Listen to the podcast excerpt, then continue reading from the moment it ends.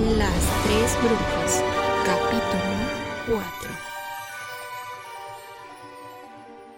Mar se encuentra parada en medio del bosque. El cielo nocturno está cubierto por un manto de estrellas que brillan en lo alto. Con el corazón latiendo a mil por hora, observa a su alrededor, tratando de reconocer lo que ve, pero con la oscuridad invadiendo cada espacio es un poco difícil que pueda averiguar dónde está con exactitud.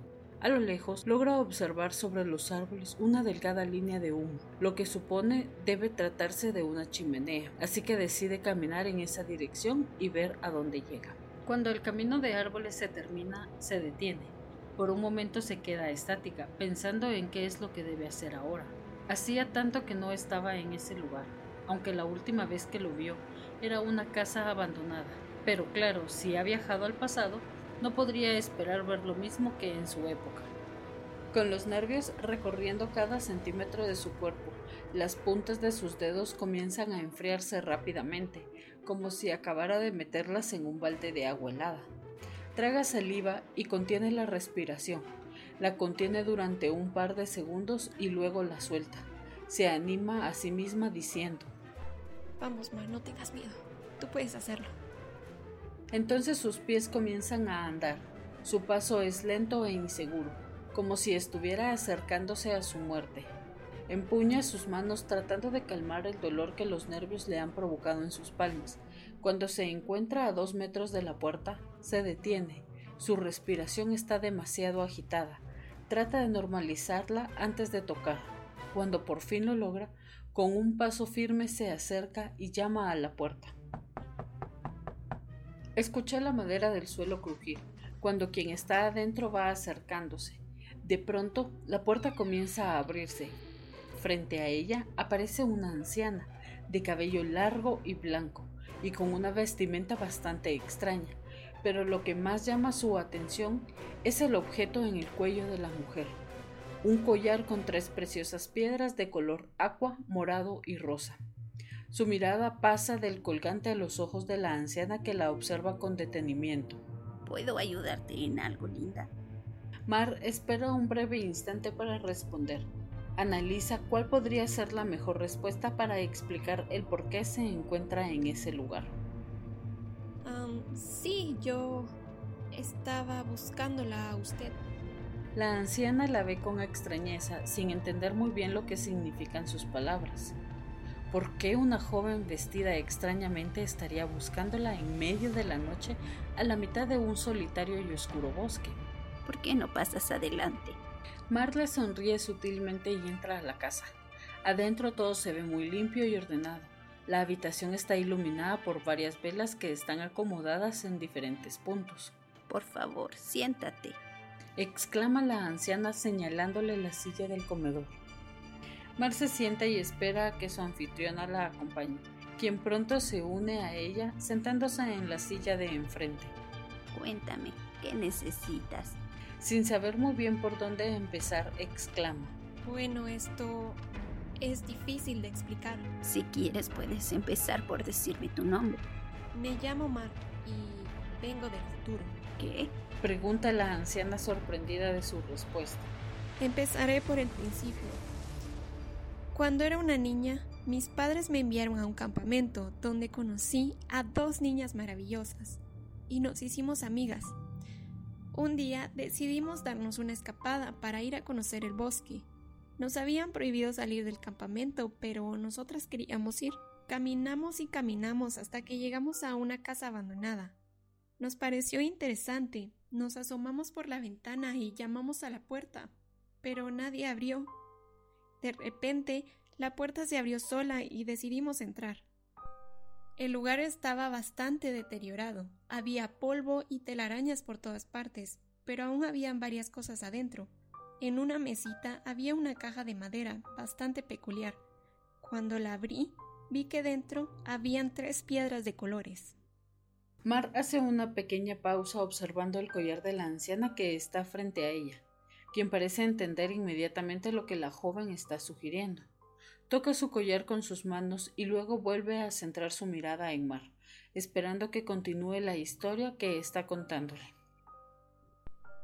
Cada una de nosotras tomó una piedra y mientras las contemplábamos, las piedras comenzaron a brillar tan fuerte que tuvimos que cerrar los ojos. Escuchamos un ruido y sentimos como si el suelo se moviera. Nos asustamos, así que soltamos las piedras y salimos corriendo de ahí. Realmente estábamos muy asustadas, pero un par de días después notamos que había algo diferente en nosotras. Cada uno tenía cierta habilidad. Sabíamos que lo único que lo podría haber provocado eran las piedras, así que volvimos a la cabaña. Las piedras seguían en el suelo, pero estaban de color negro. Cuando las recogimos volvieron a su color natural. Entonces entendimos que debíamos llevarlas con nosotros. Esperábamos encontrar más respuestas, pero no había nada que pudiera decirnos qué sucedía exactamente. Hablas de estas piedras, ¿verdad? Dice señalando su cuello. Sí. ¿Qué poderes les otorgaron? Telepatía, telequinesis y teletransportación. La anciana sonríe como si estuviera orgullosa de lo que está escuchando. Y tú hiciste una maravillosa teletransportación al pasado. Así es. Pero dime, ¿por qué estás aquí tantos años después? No creo que estén buscando respuestas respecto a sus poderes, porque parecen haberlos entendido ya muy bien. No, no estoy aquí por eso. Entonces, ¿por qué estás aquí? Necesitamos respuestas sobre tu hermana. Cuando Mar termina su oración, la cara de la anciana cambia drásticamente. Ha dejado de tener esa sonrisa en su rostro y ahora muestra preocupación y desconcierto. Claramente la anciana está bastante preocupada por lo que escucha, por lo que Mar decide explicarle todo lo que ha sucedido desde que llegaron a Forles, lo que parece sorprender bastante a la vieja bruja. Así que lo logró. Encontró la manera de ser inmortal. Escucha, Linda. Deben tener mucho cuidado con ella. Es muy poderosa, sí, pero lo peor que ella tiene es la maldad y la oscuridad que hay en su corazón. Eso es lo que la hace fuerte. Y ahora que ella ha descubierto sus poderes, estoy segura que tratará de quitárselos, como una vez quiso hacerlo conmigo. Pero ¿cómo podemos derrotarla? Tiene que haber alguna forma. Quemaron sus huesos y su collar, y aún sigue ahí. De alguna forma ella está pegada a esa casa o a ese árbol. La anciana se levanta y comienza a dar vueltas en la habitación mientras piensa en una solución. De pronto se detiene y se voltea bruscamente hacia Mar. Hay una sola forma de matarla. ¿Cuál? Deben lograr que su esencia abandone cualquier objeto y se materialice físicamente frente a ustedes. Deberán rodearla y colocar sus piedras en el suelo. Luego deberán recitar un hechizo. La bruja camina hacia una estantería, saca un libro y lo abre, arranca una de las páginas y se vuelve hacia Mar. Este hechizo es muy poderoso. Necesitarán implementar toda su energía. También necesitarán el collar rojo. Cuando terminen de recitar el hechizo, lancen el collar hacia mi hermana. Será la única forma de destruirla. Ustedes son tres. Podrán derrotarla. ¿Y si no podemos hacerlo? En realidad no sé si seamos lo suficientemente fuertes. Escucha, tienen que hacerlo. No tienen opción. Si no logran destruirla, entonces ella los destruirá a ustedes y al pueblo de Forles, y luego irá por más. Todo el mundo correrá peligro y nadie podrá detenerla. ¿Por qué no vienes conmigo? ¿Podrías ayudarnos? No, Responde la anciana interrumpiendo las palabras de Mar. Si alteramos algo del pasado, entonces cambiaremos el futuro y no sabemos a lo que nos podríamos enfrentar al llegar. No puedo ir contigo. Estoy segura que mi hermana vendrá a matarme pronto, y es así como debe ser. Mar se queda en silencio por un momento, sorprendida por sus palabras, y aunque no quisiera, comprende perfectamente lo que dice la anciana. Probablemente ya se haya cambiado mucho con el hecho de que tú estés aquí. No, en realidad creemos que esto era necesario. ¿Por qué? Creemos que es una paradoja.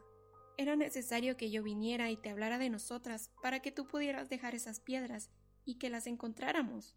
O de lo contrario, no obtendríamos nuestros poderes y no podríamos derrotar a tu hermana. Entiendo. Entonces así lo haré. Me aseguraré que estas piedras permanezcan aquí para ustedes. Gracias. Les deseo toda la suerte del mundo. No duden de sus capacidades. Estoy segura que lograrán derrotarla.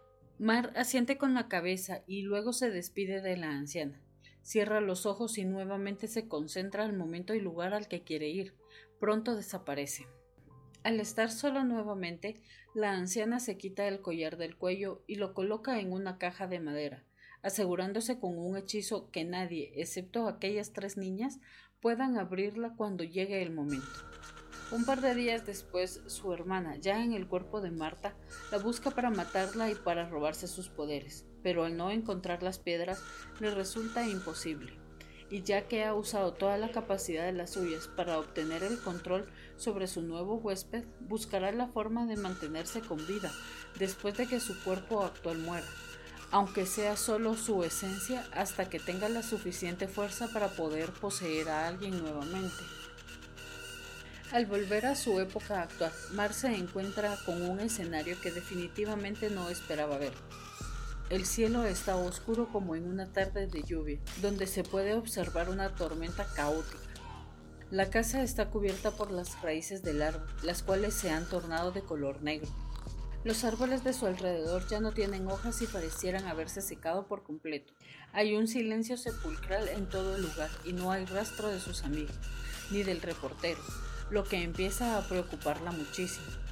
Con miedo comienza a caminar hacia el árbol, temerosa de lo que ahí encuentra. Mientras va acercándose, ve algo a lo lejos que hace que su corazón pegue un vuelco dentro de su pecho. Abre sus ojos como platos, su respiración se agita y las lágrimas comienzan a recorrer su rostro. Sacude la cabeza de un lado a otro, incrédula de lo que ve. Dice casi en un susurro exclama a gritos encogiéndose de hombros. Da un paso hacia atrás y luego da media vuelta. Corre velozmente hasta llegar a la calle principal, donde inesperadamente se detiene. Al ver el espantoso escenario frente a ella, se deja caer sobre sus rodillas. No, no, no, no, no. Todo y todos están muertos, no queda nadie más. ¿Encontrará Mar una respuesta a lo que ha sucedido? No te pierdas el siguiente capítulo.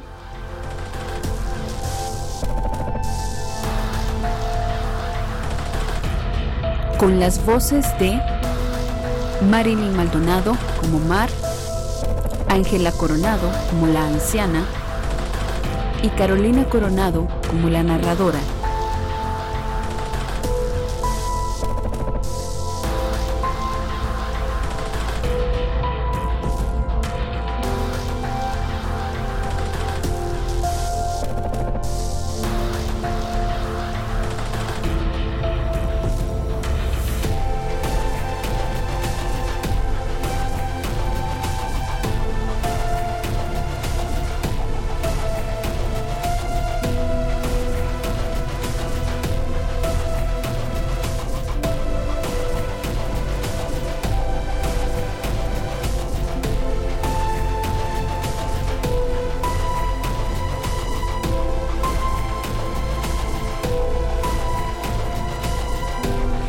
Escrito y dirigido por Ángela Coronado.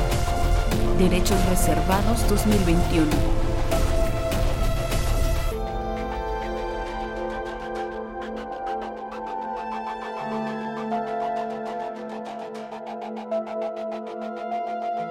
Las tres brujas, capítulo 4.